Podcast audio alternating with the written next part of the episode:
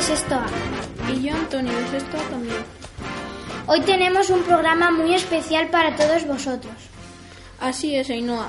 El pasado 22 de noviembre fue Santa Cecilia, que es la patrona de la música. Desde el cole hemos decidido hacer un programa especial de radio dedicado a ella y en el que participemos todos de una o de otra manera. Os diremos por qué Santa Cecilia es la patrona de la música y tendremos diversas actuaciones, canciones y explicaciones por parte de nuestros compañeros de otros cursos. Sin más, vamos a comenzar el programa. Os dejamos con vuestros compañeros de sexto, que van a explicar por qué Santa Cecilia es la patrona de la música. ¿Por qué es Santa Cecilia patrona de la música y de los músicos? Una de las santas más conocidas y veneradas a lo largo de la historia cristiana ha sido Cecilia de Roma, universalmente conocida como patrona de la música. Esta mártir primitiva ya tenía una amplia veneración y reconocimiento por parte de la comunidad cristiana del siglo IV de nuestra era, y posteriormente se la ha conmemorado tanto en Oriente como en Occidente. Su nombre también es de los que figuran entre las santas mujeres mártires, conmemoradas en el canon de la misa. Pero ¿sabemos realmente quién fue esta mártir tan reverenciada? La Iglesia Católica conmemora el 22 de noviembre la muerte de Santa Cecilia, una mujer de familia noble que falleció en un año indeterminado, entre el 180 y 230 de nuestra era, después de ser torturada por su conversión al cristianismo. En 1594 el Papa Gregorio XIII la nombró patrona de los músicos y así sigue siendo hasta hoy. Al parecer, buena parte de su historia se conoce gracias a la aparición a mediados del siglo V de unos textos llamados Actas del Martirio de Santa Cecilia.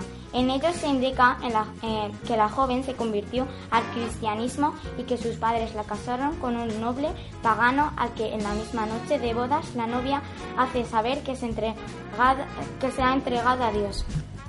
Con esto quiere decir que guarda su virginidad para, para él y que, y que ésta es custodiada por, el, por un ángel un como es natural. El extrañado novio quiere ver al ser alado y Cecilia le convence de que solo se le aparecerá si se bautiza, cosa que acaba por suceder y el hombre acaba convertido a la fe de su amada esposa. No corrían buenos tiempos en Roma para los cristianos y fueron condenados a morir de formas aberrantes. En el caso de Cecilia, primero lo intentaron en las termas de su propia casa, tratando de ahogarla con el vapor sin conseguirlo. Luego llamaron a un verdugo para que le cortara la cabeza. La historia dice que este, este dejó caer tres veces su hacha sobre aquella sin conseguirlo, con lo que huyó despavorido, abandonando a la joven ensangrada, ensangretada pero viva, aunque quedó mal, maltrecha y murió finalmente tres días después. De ahí que en algunas obras de arte eh, se la representa allá el cadáver con con un tajo en, su cuello, como la escultura de mármol de, de Stefano o, Maderno en 1576 a, 1900, o sea, 1636. Y que se encuentra en la iglesia de Santa Cecilia en Roma, a donde eh, supuestamente reposan sus restos. En muchos cuadros no se la ve, sin embargo, entre los instrumentos musicales como un, mente tocando un órgano. Pero, ¿sabía tocar Santa Cecilia? Porque es la patrona de los músicos. Una explicación se basa en que, según dicen, la chica se dedicó internamente a cantar a Dios mientras los músicos tocaban en su boda. Acordaba por sus padres, aunque parece una explicación insuficiente. El Papa que la nombró patrona dijo que sabía, dijo que había demostrado una atracción irresistible hacia los acordes melodiosos de los instrumentos. Su espíritu sensible y apasionado por este arte convirtió así su nombre en símbolo de la música. Pero el director de orquesta venezolano y profesor de historia de la música, Jesús Ignacio Pérez Perrazo, apunta lo que a su juicio son los dos argumentos más plausibles para ello. En primer lugar, el hecho más probable para que se le relacione con la música es que desde muy joven y de acuerdo con las costumbres y tradiciones de las familias patricias romanas, Cecilia debió iniciarse y tocar algún instrumento musical, probablemente la lira, la cítara o algún tipo de arpa de las utilidades por las damas de la sociedad romana. Y a esto le añade que en las citadas actas del martirio está escrito Candentibus organis caecelia domino cantabat de cins, lo que quiere decir mientras estaba el rojo vivo, las termas de su casa donde intentaron asfixiarla. Cecilia cantaba al Señor diciendo la tesis de Pérez Perazo es, es, que en algún momento la persona que realizó la transcripción tradujo la palabra órgano. Por aquel entonces, en el siglo III, se empleaba para referirse a una especie de fuelle, herramienta o utensilio para hacer insuflar algo, o por el neologismo que nombra el instrumento musical actual que derivó a hidraulis utilizado por los romanos para animar las festividades de circo romano. De ahí los numerosos cuadros que la muestran tocando el órgano. En una hipótesis, en cualquier caso, el 22 de noviembre los músicos seguirán celebrando el día de su patrona.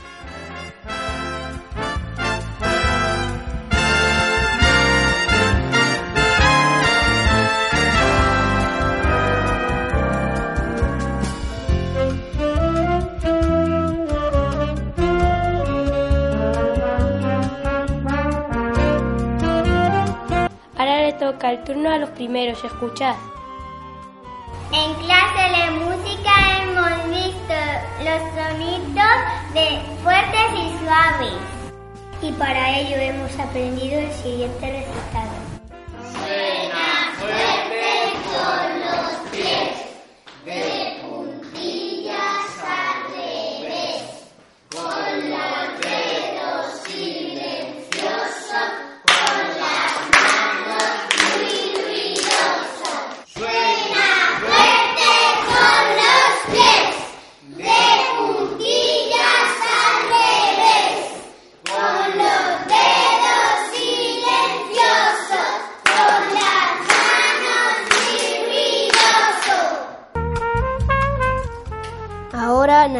David de segundo nos van, a, explicar las figuras que han dado. Y además, Rubén y Nayara nos van a explicar los instrumentos de lámina. Por último, escucharemos una, cantar una canción de segundo A y segundo B. Las figuras musicales indican la duración de los sonidos. La negra dura un tiempo. La corchea dura medio tiempo. Las corcheas suelen ir en pareja de la mano. Dos corcheas es igual a una negra. Las figuras musicales tienen tres partes. Pero no todas las figuras tienen todas. La negra solo tiene cabeza y plica. Y la corchea tiene las tres. Cabeza, plica y corchete. Ahora vamos a escuchar a los banderos tocando negras.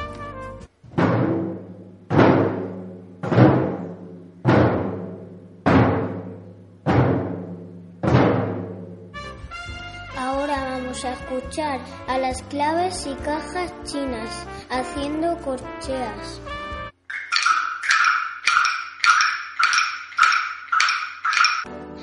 En clase de música hemos estado viendo los instrumentos de láminas. El xilófono tiene las láminas de madera. El metalófono tiene las láminas de metal. Y el carillón tiene las láminas de metal y es más pequeño. Todos ellos se tocan con las baquetas os vamos a cantar la canción que hemos aprendido. Se titula Glob, Glob, Glob.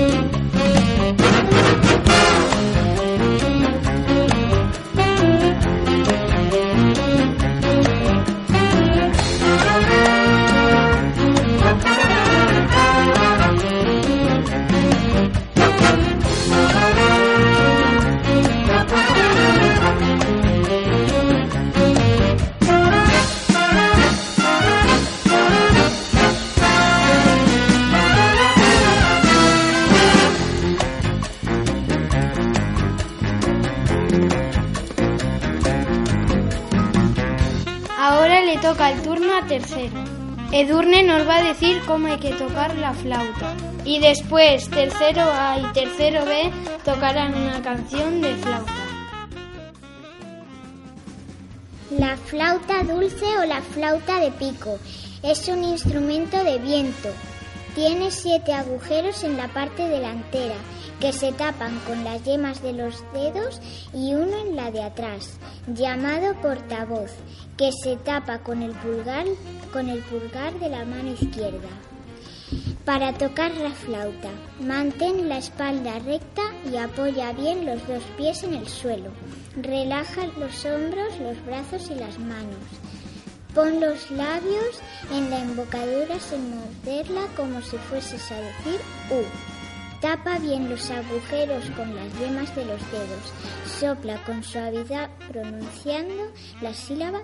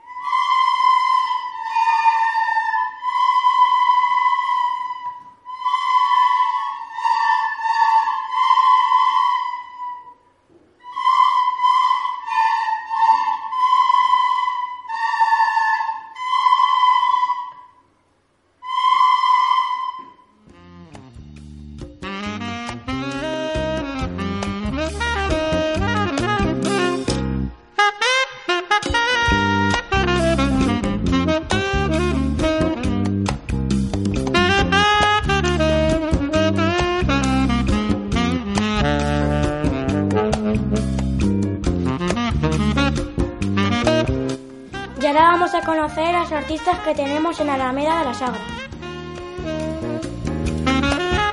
Nuestro compañero Álvaro Rivero está estudiando en la Escuela de, la- de Música de Alameda de la Sagra. Está aprendiendo saxofón y nos va a demostrar sus progresos tocando una canción. Y la canción se titula Canción Nocturna.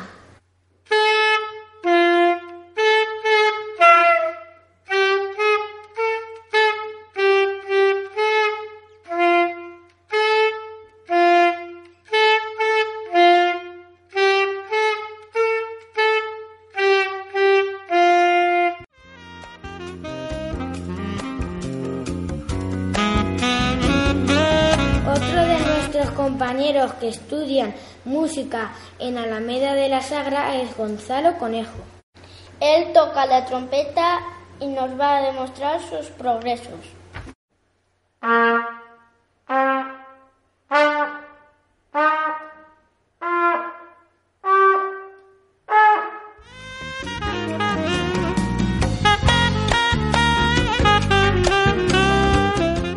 Y por último, otro, otro artista que tenemos en Alameda de la Sagra es nuestro compañero Daniel Moreno.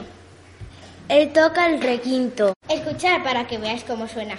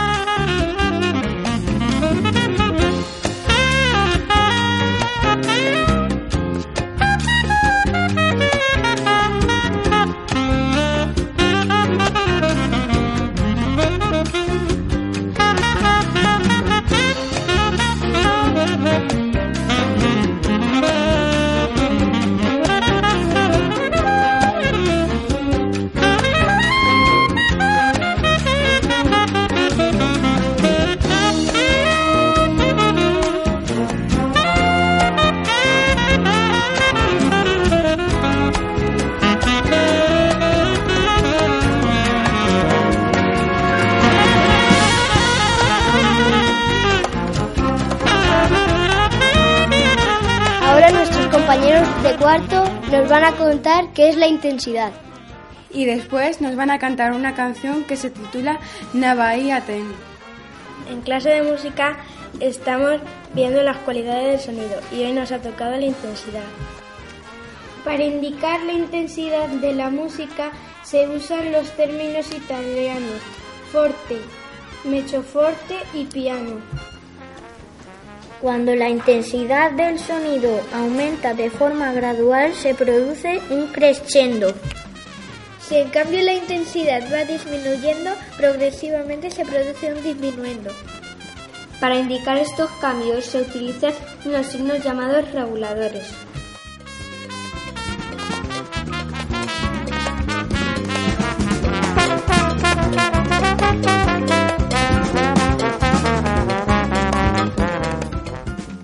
Para trabajar la intensidad hemos aprendido una canción. Los chicos y chicas de cuarto A y de cuarto B os vamos a cantar una canción que se titula Navaiaten.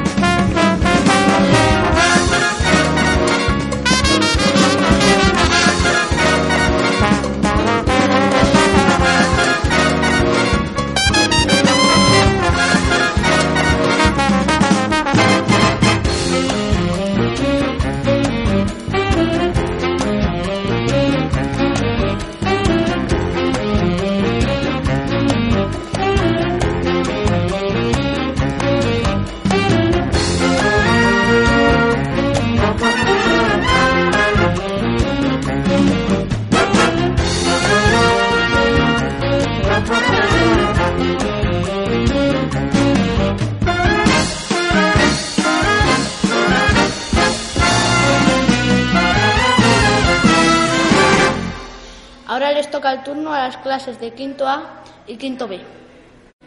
Nos van a contar la diferencia entre el sonido y el ruido. Y nos van a cantar una canción que se titula Mucho ruido en la ciudad. En clase de música hemos estado viendo la diferencia entre el sonido y el ruido. Y además hemos visto lo que es la contaminación acústica. Diariamente escuchamos todo tipo de sonidos, a los que nos resultan agradables los llamamos sonido, mientras que los que consideramos desagradables son ruido. El silencio es la ausencia total del sonido y del ruido. El exceso de ruido y sonido en nuestro entorno puede resultar muy molesto y llegar a perjudicar nuestra salud, provocando lo que se conoce como contaminación acústica. Ahora nuestros compañeros nos van a contar una historia que se titula En busca de silencio. Mi amigo Fer y yo estábamos hartos de los ruidos de la ciudad, así que decidimos cambiar de aires.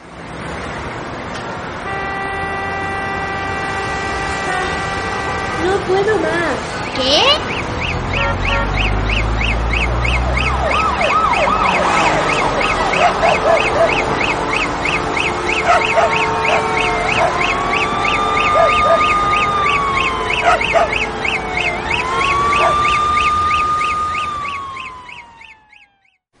Fer me propuso ir al pueblo de sus abuelos. Pensábamos que aquello sería otro cantar, pero resultó mucho menos tranquilo de lo que esperábamos.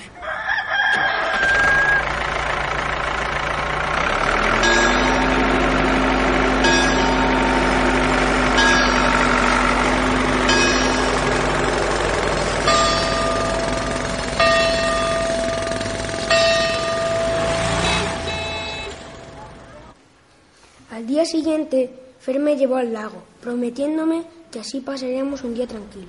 Pero hasta los peces saldrían de allí huyendo.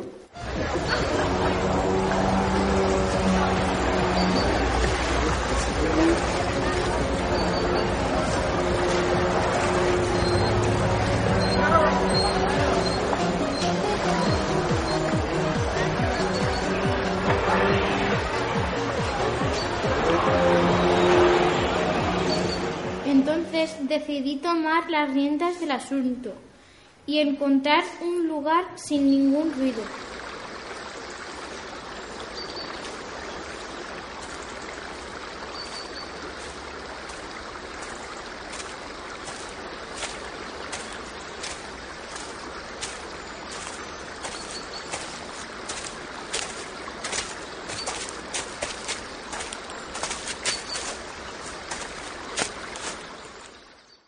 Al silencio.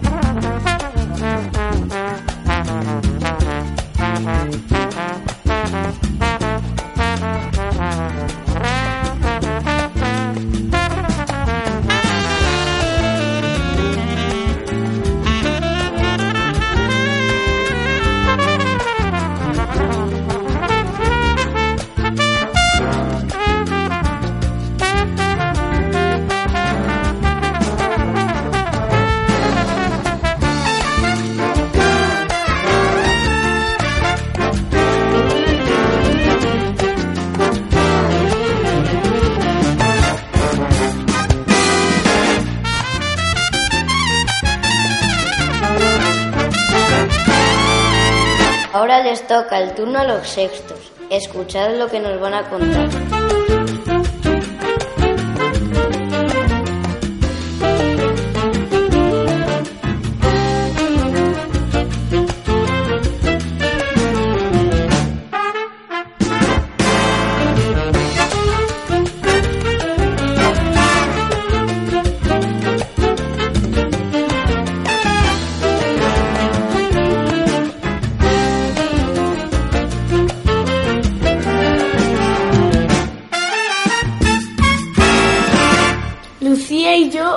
A contar qué es una escala musical. Una escala musical es la sucesión de notas musicales ordenadas de manera ascendente o descendente, que puede empezar en cualquier nota. Existen muchos tipos de escalas. En música hemos dado dos tipos de escalas, la escala diatónica y la escala pentatónica. La escala diatónica está formada por siete notas y la pentatónica, en cambio, solo tiene cinco notas. A continuación, sexto A y sexto B, os vamos a tocar una canción que hemos aprendido en clase llamada Repeat Please.